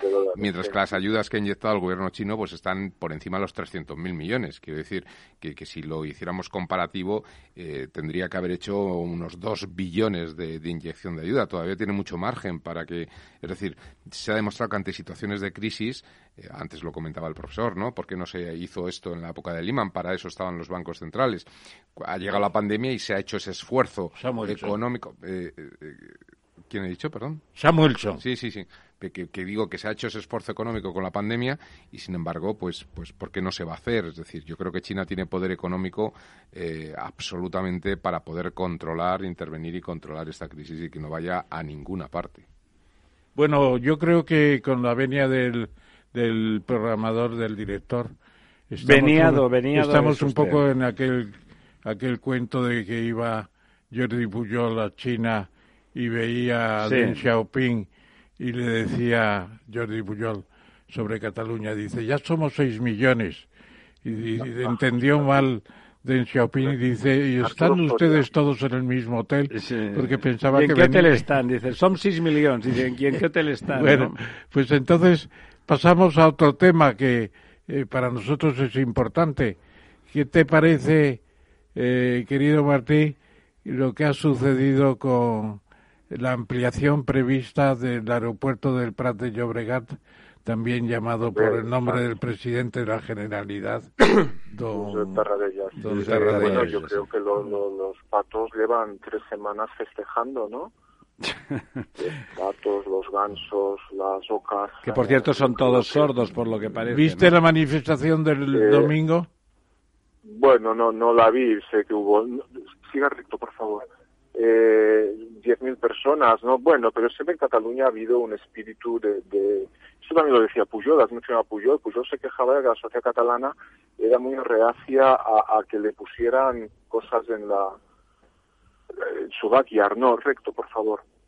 Entonces, hola, ¿me oyen? Sí, sí, estamos aquí, sí. Ah, entonces, bueno, esto es un reflejo. Construir infraestructuras en, en Cataluña siempre ha sido muy complicado. Eh, una autovía, una autopista, tal, ¿no? Sobre todo en los últimos 20 años. Bueno, el aeropuerto es, un reflejo de eso, porque además hay un hay movimientos muy muy, dignos. O sea, yo, yo acepto, yo, yo, yo entiendo que haya gente que quiera vivir toda su vida con taparrabos y, no progresar y, comer zanahorias. Es todo, es todo muy, muy aceptable, ¿no? Pero, y, esto existe, ¿no? Y bueno, y, pero este grupo, estos grupos, o que están en contra de los turistas y toda esta gente, ¿no? Pero claro, al final la consecuencia es eso, y te encuentras al aeropuerto del Prat, eh, que por, poner a aumentar un poco la longitud de la pista, eh, eh, es ya complicado aterrizar en el Prat. O sea, los movimientos de los aviones de los que habéis aterrizado y estado de Barcelona, lo, habéis pasado, son, son complejos. Sí, Lorenzo es piloto. Entonces, es, es un aeropuerto ya por por el... Yo, yo he tenido la suerte de tener a mi, mi, cuñado fue el halconero del aeropuerto del Prat, y hay 80 halcones que se pasan el día evitando que los pajaritos se metan en los rotores de los aviones. O sea, no es un aeropuerto fácil. Entonces, eh, Sí, ahí, ahí seguramente, Martí, el hecho de que, desde luego, trasladar eh, una zona que es más o menos natural, pero completamente antropogénica y modificada, eh, trasladarla unos kilómetros arriba en el río no muchos, era fácil. Yo, yo, creo que sí, yo creo que los patos, los, los pájaros son, son seres más inteligentes de lo que nos creemos, ¿no? En Cataluña hay lugares extraordinarios de anidamiento y donde los pájaros migratorios paran desde los aguamales de Lampurdán hasta el delta del Ebro y, yo creo que, hombre, la Ricarda, nadie, nadie, salvo cuatro expertos sabíamos lo que era, o sea, sabíamos que el Delta de Llobregat está bien. Y es muy pequeñita la Ricarda. Es muy pequeñito, hombre, es que si nos ponemos así al final, pues eso, el taparrabos ya comer zanahorias todos los días, ¿no? Y esto yo creo que ha perjudicado y perjudica la imagen de una ciudad como Barcelona que necesita en estos momentos, eh, caramba, cambiar un poco el, el muchas cosas, ¿no? Hace poco, hace, poco Martí... es, que, ahora mismo, perdonad, es verdad, al final, fuera toda la broma que he hecho, es que la gente que está mandando ahora en la ciudad de Barcelona hubiese impedido que hubiese habido Juegos Olímpicos en Barcelona en el año 92, hubiese impedido la, misma la misma eh, creación del actual Terminal 1 del aeropuerto del Brat y tantas otras autovías, o hubiese impedido la creación del AP7. Y es que vivimos en el retroceso. Yo creo que esto ha tocado fondo y espero sinceramente que, vuelva la, un poco el sentido común y el pragmatismo donde podamos unir la conservación al medio ambiente con el progreso. Vaya, pues, es lo que pienso. Mira, yo, Martí, estoy por la ampliación del Prat, porque entiendo que por mucho que haya un proceso de descarbonización, además los, los aviones en 20 años van a ser eléctricos y el aeropuerto va a tener un medio ambiente, un entorno mucho mejor, eh, no por el por la Ricarda, es la Ricarda que siempre la Ricarda se llama, no, la, me voy, me no la Bernarda, me voy a la Bernarda, sí, me pasa eso, bueno. Yo creo que los temas los temas del medio ambiente se van a resolver de otra manera, no manteniendo la Ricarda. Eso está claro. Bueno, a ver, a ver, la, de las 50 ciudades más contaminadas del mundo, el, el 90% están todas en Asia, ¿no? Sí, eh, sobre todo, por ejemplo, por ejemplo, yo, siempre me acordaré, yo siempre me acordaré de los primeros conferenciantes chinos que apareció un día por el IES de Barcelona, eh, que admiró y elogió los cielos azules de Europa, ¿no? Tremendo. Claro, todos hemos estado en China, sabemos lo que es aquello. Entonces, hombre, no, no exageremos, no nos volvamos locos con el tema este porque porque al final eh, bueno, pues nos estamos haciendo daño a nosotros mismos. Pero, he dicho antes, yo creo que esto es un punto de inflexión que mucha parte, una parte muy importante de la mayoría de la sociedad catalana no ha entendido y, Esperemos que haya una reacción en términos electorales, ¿no? Porque Martín, la verdad es que nuestros parientes, yo soy de Barcelona, vota eso, que esto del aeropuerto de Prat, y no lo hemos mencionado, no sé si lo habéis mencionado en otros programas, según el levantamiento de los peajes, de las barreras de peajes de la P7. Ahora hay colas kilométricas para entrar en Barcelona todos los fines de semana. Efectivamente. Ah, entonces, esto sí que contamina. 30 kilómetros de coches parados uno tras otro con los motores encendidos. Eh, ah, eh, hay que hay que asumir las consecuencias de las decisiones que, se toman. Eh, Martí. Oye, precisamente. sí, por un minuto. Martí, Felipe González siempre tenía una expresión que decía subirse o perder el tren de la historia. ¿Esto puede suponer un perder ese tren de la historia para una ciudad como Barcelona que, siempre me ha, bueno, me ha emocionado la distribución de la ciudad, mucho más allá de lo que es la distribución urbana, como dicen, una de las cosas más organizadas que tiene la ciudad de Barcelona y que es impresionante, porque eso es una máquina de, de, crear riqueza, es ese puerto de Barcelona, la zona franca y el aeropuerto. O sea, todo se compenetra, todo está unido, es una auténtica máquina de producción. Y sin embargo, esto puede ser, puede ser, en tu opinión, esa pérdida del tren de la historia. No, yo creo que esto es el punto de inflexión para volver a, para volver a ascender, ¿no? Si me permitís el, el curso de, de, de, de que aerolínea, ¿no? Yo, yo creo que de la misma manera que la ciudad de Barcelona, la, la, la, alcaldesa está, está muy dejada, se han cometido barbaridades urbanísticas, eh, está más sucia que nunca. Eh, es preolímpica, ¿no te parece, Martín, que es preolímpica? Que es una Barcelona preolímpica casi. No, no, preolímpico era una ciudad entusiasta, optimista. Sí, hablo formalmente, estoy de acuerdo. No, yo creo que estamos en una situación, en la peor situación de Barcelona en, en, de, franquismo, ¿no? Probablemente. y esto y esto tiene y esto tiene que cambiar. Y yo creo mucho en las leyes del péndulo, ¿no? Las ciudades, igual que los países, pues bueno, pasan sus mejores momentos, sus malos momentos. Yo creo que en Barcelona, igual que en Cataluña, hay un punto de inflexión que a partir de ahora esto tiene que cambiar. Es decir, la, la, lo, lo, lo, que no puede ser es, es esta, eh, es decir, este caer sin catalanes, fondo. Que todos los catalanes casi del mundo directivos, etcétera, se vienen a Madrid a pasárselo bien entre semana casi, ¿eh? Y construir, pero, pero es así. La diferencia de las dos ciudades es, pero hay que decir basta. No, y, yo creo que se dijo el otro día, en cierto modo, en ese acto en que coincidimos, de la Sociedad de Estudios de Barcelona. Había un buen puñado de catalanes que pensaban. Efectivamente, allí estaba, estaba, Sánchez Libre, el presidente de Foment, Fument, y en un momento dado yo estuve hablando con él un minuto y dijo aquello de que es un suicidio para, como para la Cataluña económica.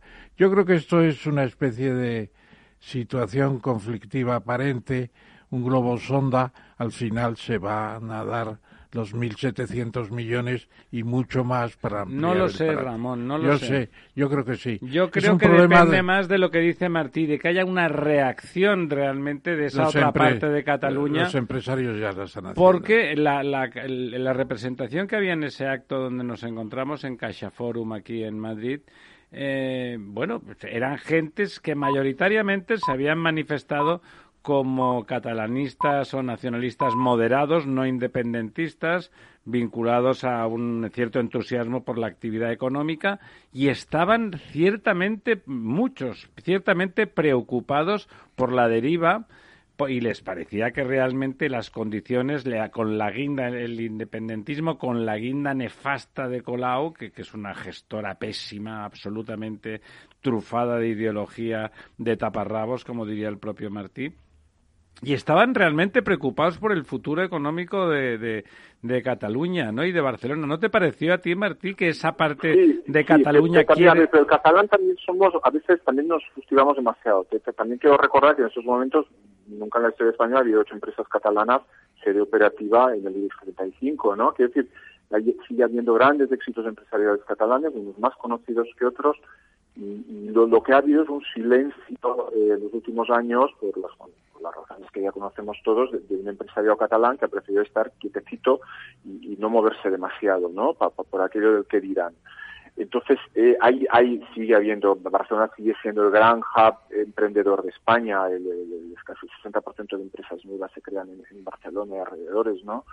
Eh, que sigue habiendo muchos valores y activos y, la ciudad tiene todavía esto, no lo ha perdido la política no acompaña, es verdad, y circunstancias como el aeropuerto, la ampliación del aeropuerto tampoco, ¿no? O la no ampliación. Mm, yo, creo que ahí eh, lo que hay que hacer es poner en valor a la gente que está ahí luchando, emprendiendo, etcétera, que tiene ganas de cambiar la situación, porque si nos rendimos, si nos rendimos luego no habrá nada que hacer. Eres optimista, pues es que no nos queda otro remedio. No, Pero hablo, hablo desde el punto de vista, o sea, yo recuerdo el Madrid de, de mediado, no sé, cuando regresé a vivir en Nueva York, Madrid era una ciudad que me parecía eh, horrorosa, ¿no? Antigua, sí, sí. Antigua, casposa. Eh, madre mía, ¿no? ¿Qué, ¿Qué, es eso de Madrid, no? Estoy hablando del año 97, ¿no? Y luego viví el primer florecimiento de Madrid hoy en todas las ciudades pasan sus mejores y malos y malos momentos y ahora nos toca Barcelona. Ya viste, ya viste al alcalde de Madrid en ese acto que comentábamos cuando manifestó que tenían varios sandbox eh, en el sur de Madrid en plan experimental de industrias tecnológicas avanzadas. Luego Madrid Norte de la prolongación de la Castellana eso va a ser un portento tremendo. Yo creo que Madrid, en estos momentos, eh, hay razones para que muchos protesten de que es absorbente. Bueno, acopia, a ver, a ver es verdad que la orografía de Madrid acompaña a la de Barcelona, ¿no? Pero mira, un ejemplo que no tiene nada que ver con aeropuertos, sino que es con clubes de fútbol. Eh, eh, tanto el Barça como el Real Madrid en su momento decidieron casi al unísono mejorar el estadio. Es que la dependencia de Messi era excesiva. no, pero mira la diferencia, ¿no? El, Bernabéu está a punto de ser remodelado eh, y en cambio Camp Nou ahí está, ¿no? Y que a veces es verdad que las cosas en Cataluña, por razones como he dicho antes, de tal, se dilatan, se burocratizan, y lo que sí es verdad que a una sociedad donde las decisiones se toman muy rápidamente, pim pam pum, pues ahora por razones doctrinarias, ideológicas, etcétera, pues todo se... Se ralentiza, todo se ralentiza. Se ralentiza mucho, cuando no era así antes bueno, habrá que... Lo que pasa es que para, para hacer el cambio hacen falta líderes. Sí. falta líderes y menos y menos charla de tal de café tal uh, llorar en tu casa o con los amigos y luego quedarse y no hacer nada no y no proponer nada ¿eh? Hay mucho que llora y luego no, no hacen nada, ni en privado dicen unas cosas y en público no se nada lo que dicen en privado. Lorenzo. Sí, eh, Martí, tú has comentado antes de, un número de empresas importantes catalanas que están ahí en el IBEX 35, pero también muchas de ellas han salido de, del entorno catalán, ¿no? O sea, sí, hombre, la, sede, la sede fiscal. Sí, Caixa, por ejemplo. Muchas empresas están en Delaware. Muchas empresas americanas están incorporadas en Delaware. Quiere decir que la sede operativa donde tienen los empleados, eh, bueno. se toman las decisiones, quiere decir, Caixa eh, sigue mandando desde las Torres Negras. Bueno, eh, se empieza a distribuir mucho. Caixa, por ejemplo, en Madrid está empezando a coger muchos edificios. Es verdad que con la fusión de Bankia absorbe muchos, um, digamos, tanto capital humano como edificios y demás, pero no lo tengo yo tan claro. ¿eh? eh quiero decir, eh, yo veo... El centro de la empresa, la empresa más exitosa española este año en el 35 es catalana y está en Sabadell. Bueno, ahora ha trasladado las oficinas en San Cugat y es líder mundial de piscinas. La conoce poca gente. ¿Cuál es? ¿Cuál es? Vale eh, millones. ¿Cuál es Celnex, la... antenas. ¿Perdón? Que no, te preguntaba por qué empresa era, sí. ¿Qué empresa era esta? Sin embargo... Fluidra, Fluidra. Ah, ah Fluidra. No, quiero decir, Celnex es la cuarta empresa más capitalizada del IBEX 35 y tiene su sede ahí en la zona de la eh, de zona franca, ¿no? Bueno, cerca de zona franca. Bueno, oye, eh, etcétera, ¿eh? De todas formas, empiezan a aparecer otros polos. Sabadell está en la torre de, ahí en Balmes. Bueno, pero no sería el mejor ejemplo en estos momentos el, Banco Sabadell, ¿no? En cualquier caso, eh, aparecen nuevos polos en la geografía peninsular, eh, por ejemplo, para el tema del emprendimiento, como tú decías antes, me estoy refiriendo, por ejemplo, a una ciudad como Málaga. Málaga está teniendo un, auge en términos de emprendimiento, nuevas tecnologías, etcétera.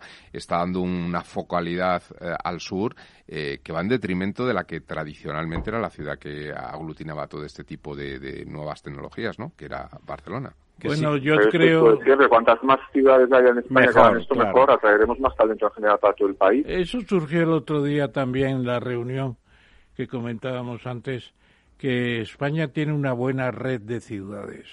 Es formidable, porque incluso Madrid no es un caso de macrocefalia, como puede ser como Roma o como París. París incluso se hablaba del desierto francés porque había una polarización tremenda en París.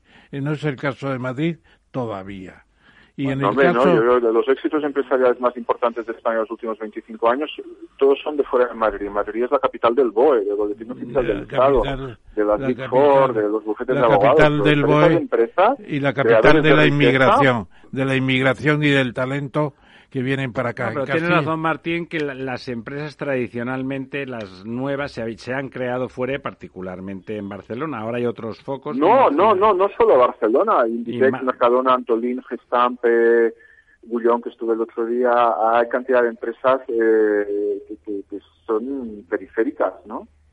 Oye, pero yo creo, perdona que te lo diga así, tenéis que cuidar mucho a Fainé, porque mientras esté Fainé, efectivamente la Caixa tendrá mucha importancia y se gobernará desde Barcelona. ¿Qué pasará después de Fainé?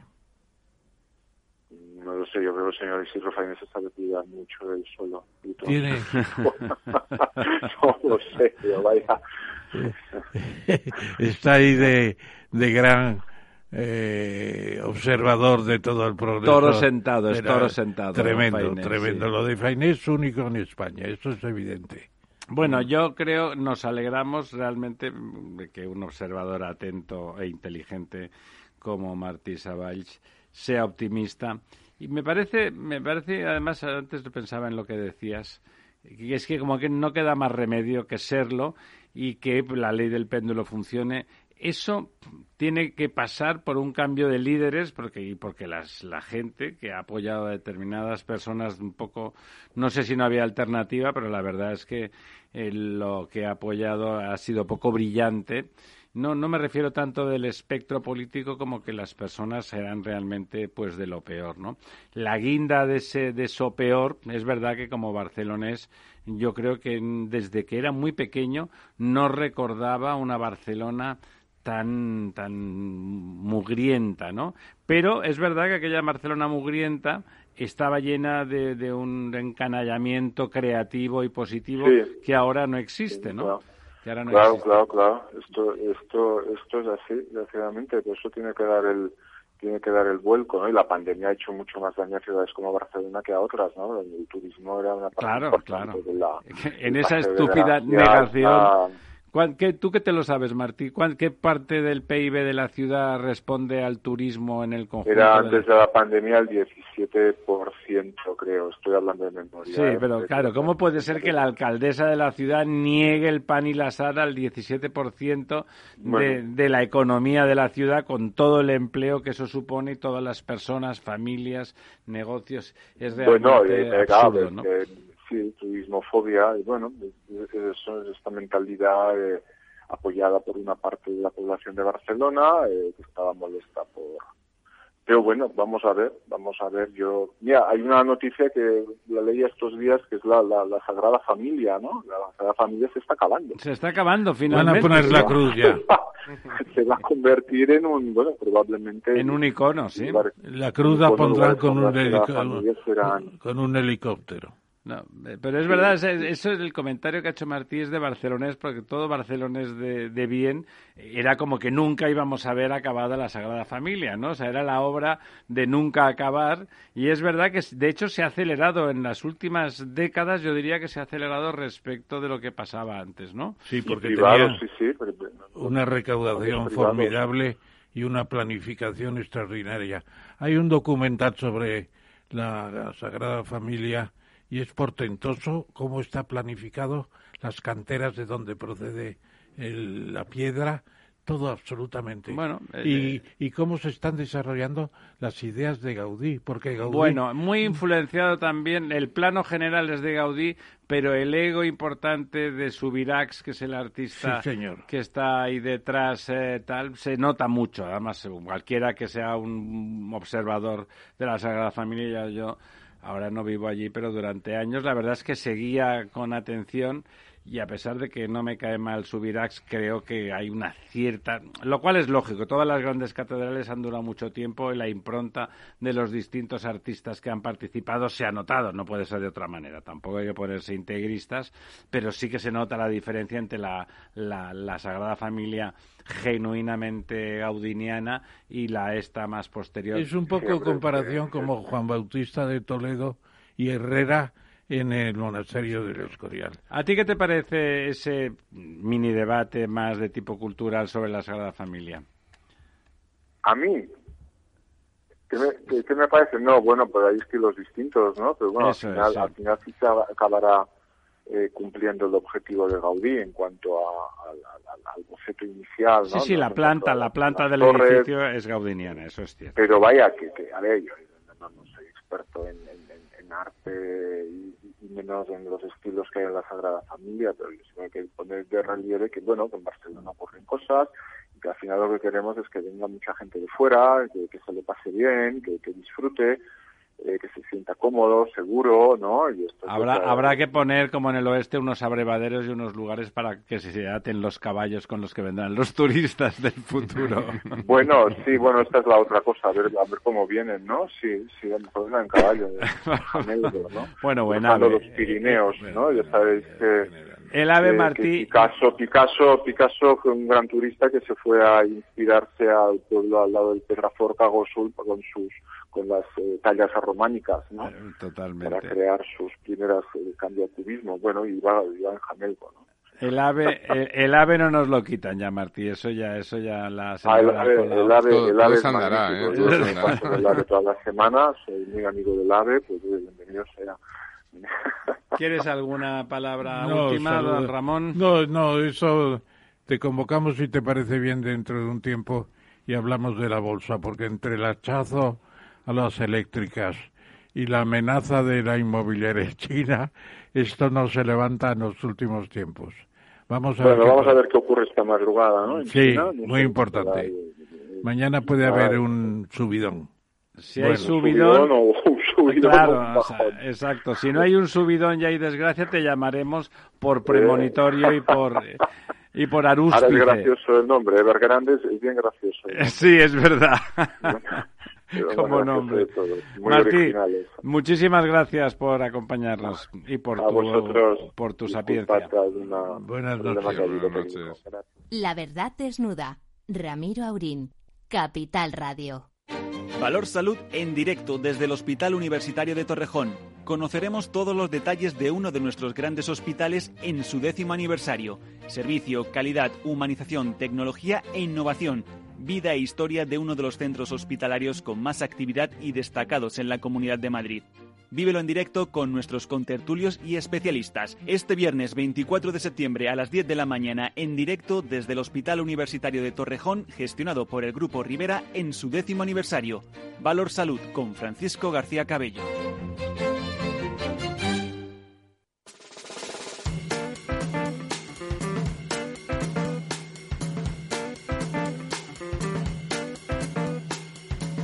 Verdad desnuda. Capital Radio. Bueno, aquí estamos de vuelta eh, con eh, nuestro quid pro quo para el profesor Tamames y para don Lorenzo y para don Lorenzo Dávila.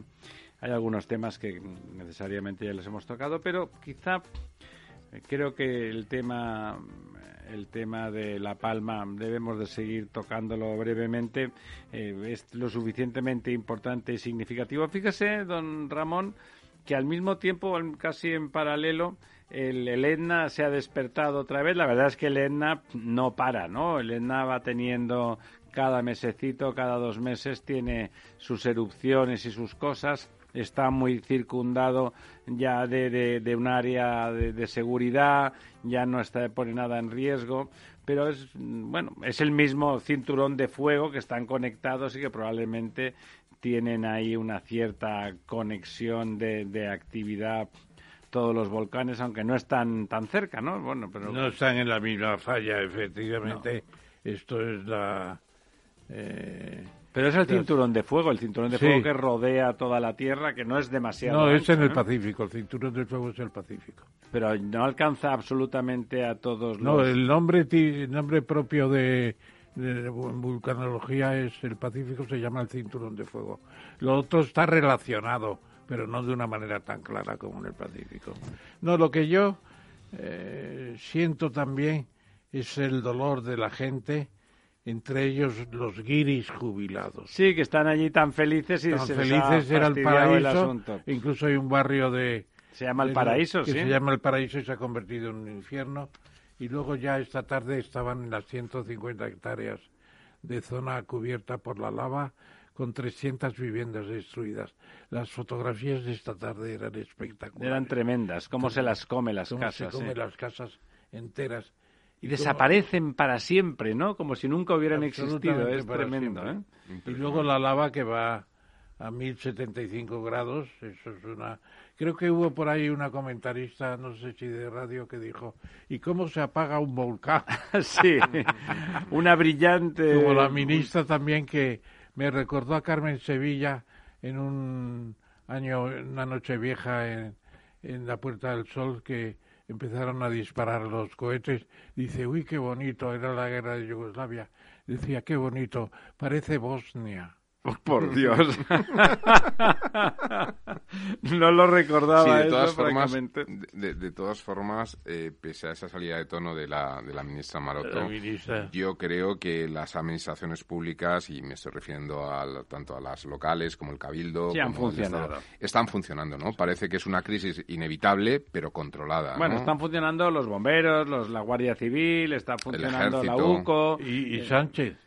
Bueno, Sánchez está de vacaciones allí, pero vamos, el sistema del país, porque esos son sistemas muy estables, están funcionando, ¿no? Mm, así es. La participación del ejército está siendo importante, los bomberos pues están haciendo su labor como siempre. Bueno, han, llegado hasta ha llegado hasta la, ONG del chef José Andrés eh, ya está en La Palma con, con medios, eh, tanto materiales como humanos, para ayudar a la gente, los desalojados, para darles de comer. ¿De quién has dicho? De José Andrés. ¿Y quién El, es José pues, Andrés? es un chef que se ha hecho muy famoso, un chef español, Ah, que el- tiene un restaurante en Washington. Era de América, Obama, sí. estaba, trabajaba con Exacto, Obama. exacto. Bueno, y de hecho, eh, creo que la Fundación Bill Gates le ha dado un premio ahora de. Sí, que era de 100 antitrumpista, 100 ¿no? millones. Además era muy antitrumpista, ¿no? Este José Andrés. Sí, sí. Bueno, el caso es que ayudó mucho en la pandemia y ahora ha enviado medios a La Palma. Exactamente.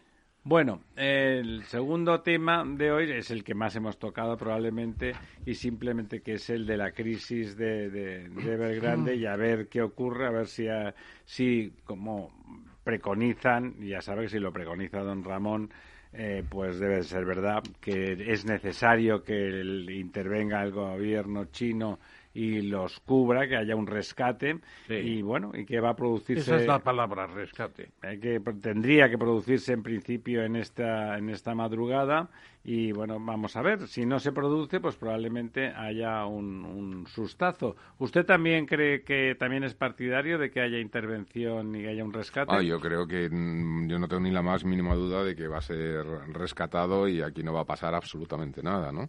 Una de las cosas estaba viendo ahora el, el- el logotipo de Evergrande o Evergrande que me llama la atención es que siendo una compañía china mezcla dos palabras, una inglesa una y inglesa otra española, español, sí, sí, sí. ¿no? Lo cual el, da el nombre como decía Martí es peculiar no o sea el, nombre es eh, bueno mm, bueno, como todos los chinos, yo creo que para ellos nosotros somos los exóticos, ¿no? Y ellos co- combinan y hacen una cosa pues exótica, igual que para nosotros ellos son los exóticos.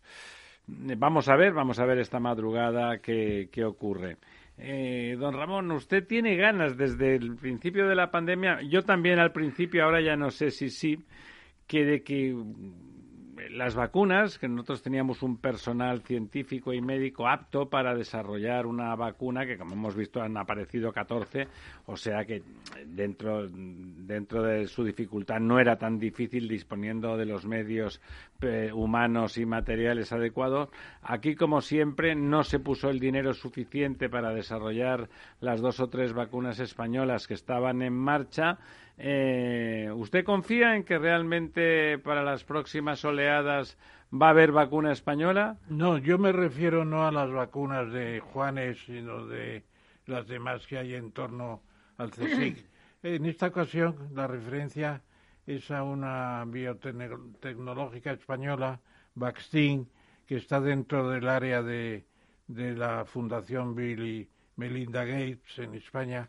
Y Pero es para- privado, claro. Sí, es para las bacterias.